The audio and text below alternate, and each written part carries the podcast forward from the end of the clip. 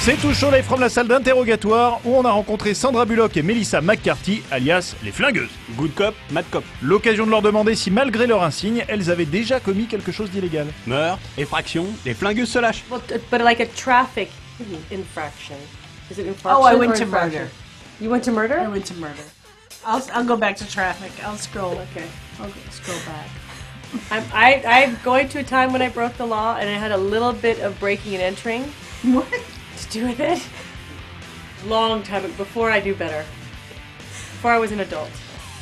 Not really, I was an adult. But yeah, that was, I, I remember a time I did that. Um, I probably shouldn't have. I just love the law and I don't break it. On dirait vraiment des meilleurs amis. C'est vrai. Non mais rapport au fait que c'est réalisé par le mec qui a réalisé mes meilleurs amis. Ah d'accord, oui, ok, d'accord. C'est pour être drôle.